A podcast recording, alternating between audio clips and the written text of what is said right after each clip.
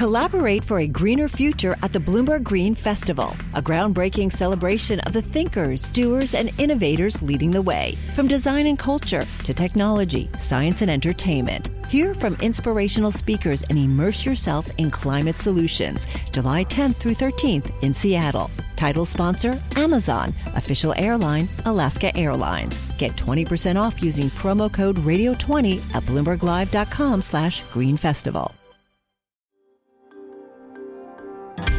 Le entregamos todo lo que necesita saber para comenzar el día. Esto es Bloomberg Daybreak para los que escuchan en América Latina y el resto del mundo. Buenos días y bienvenido a Daybreak en español. Es 16 de diciembre de 2021. Soy Eduardo Thompson y hoy es el super jueves de los bancos centrales. Brasil se pelea con el FMI y Bruce Springsteen se embolsa 500 millones. Partamos con los mercados. Los futuros en Wall Street y los mercados europeos subían esta mañana tras la decisión de la Fed de ayer de acelerar el tapering y a la espera de decisiones de bancos centrales de hoy. Las tasas de los bonos del Tesoro bajan y el dólar se debilita. El crudo avanza. Como decíamos, es un super jueves de bancos centrales con reuniones del Banco Central Europeo, el de Inglaterra, Turquía y el de México.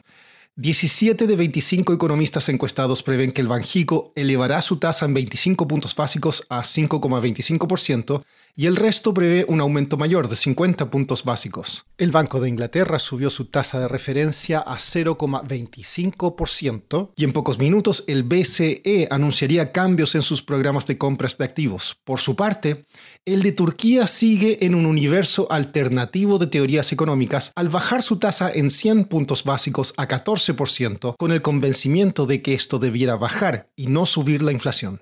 En cuanto al coronavirus, Argentina y Ecuador confirmaron sus primeros casos de la variante Omicron. Las dos dosis de la vacuna de Pfizer BioNTech, al igual que un contagio previo, podrían brindar una protección más fuerte contra la variante, señalaron científicos en Sudáfrica. Francia restringió los viajes no esenciales desde el Reino Unido y Alemania está racionando sus vacunas debido a problemas de suministro. Apple retrasó el retorno a las oficinas por el aumento de casos y Morgan Stanley dijo aparte de sus empleados que trabajen desde sus casas. En Brasil, el gobierno de Jair Bolsonaro expulsará al representante permanente del FMI en el país debido a una disputa por sus estimaciones económicas. Como ejemplo, el ministro de Economía Paulo Guedes dijo que Brasil se contrajo un 4% en 2020, mientras que el FMI preveía una baja del 9%. Guedes dijo que Brasil no reconocerá la misión permanente del FMI hasta el 30 de junio. La mina de cobre Las Bambas en Perú deberá suspender operaciones totalmente el sábado ya que bloqueos carreteros han llevado a una baja en insumos. La mina, propiedad de la empresa australiana MMG, no pudo llegar a un acuerdo con comunidades aledañas para despejar las rutas. La noticia motiva alzas de más de un 3% para el cobre. Más tarde, hoy en Argentina se informará el PIB del tercer trimestre. Analistas prevén un crecimiento del 12%. Esto es una desaceleración frente a la expansión del 17,9% en el trimestre previo. Gap acordó vender su negocio Old Navy en México a Grupo Axo. Los términos de la transacción no fueron revelados. Tras concluir la operación, Axo planea operar el negocio como socio de franquicia de Gap. Durante gran parte de la pandemia hemos leído muchas noticias sobre el infierno por el cual están pasando las cadenas de suministro. Sin embargo, este infierno ha beneficiado a algunas partes de México. Tom Black, periodista de Bloomberg News en Dallas, escribió un reportaje sobre esto. Estamos viendo un auge de inversión de empresas extranjeras en la frontera y la razón es porque la cadena de suministro está atorado y muchos están viendo una afectación muy fuerte. Entonces eh, ya están pensando en estrategias para um, achicar esas cadenas que ahora son muy largas, o sea, están mandando producto desde Asia y otras partes del mundo y ya quieren colocar producción más cerca de su mercado más grande, que en muchos casos es Estados Unidos. ¿Y esto se está viendo en todas las ciudades de la frontera o está concentrado en alguna ciudad principal? Gente atraviesa la frontera. Hay varias ciudades que Andes y, ah, por historia han recibido mucha inversión, pero las dos ciudades más destacadas eh, son Ciudad Juárez y Tijuana. Y también se suena mucho Monterrey, aunque está un poco retirado de la frontera. En la nota tú dices que hay gente que, que, que,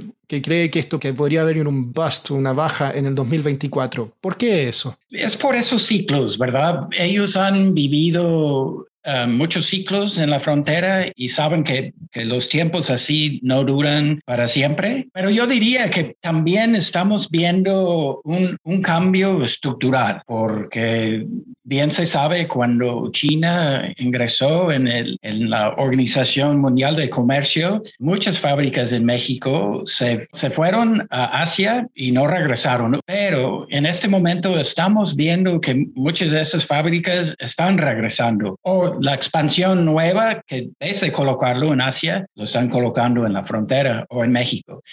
Y eso es un cambio estructural. Entonces, eh, pudiéramos ver más y más inversión siguiendo esa estrategia de poner producción más cerca del mercado donde vas a vender.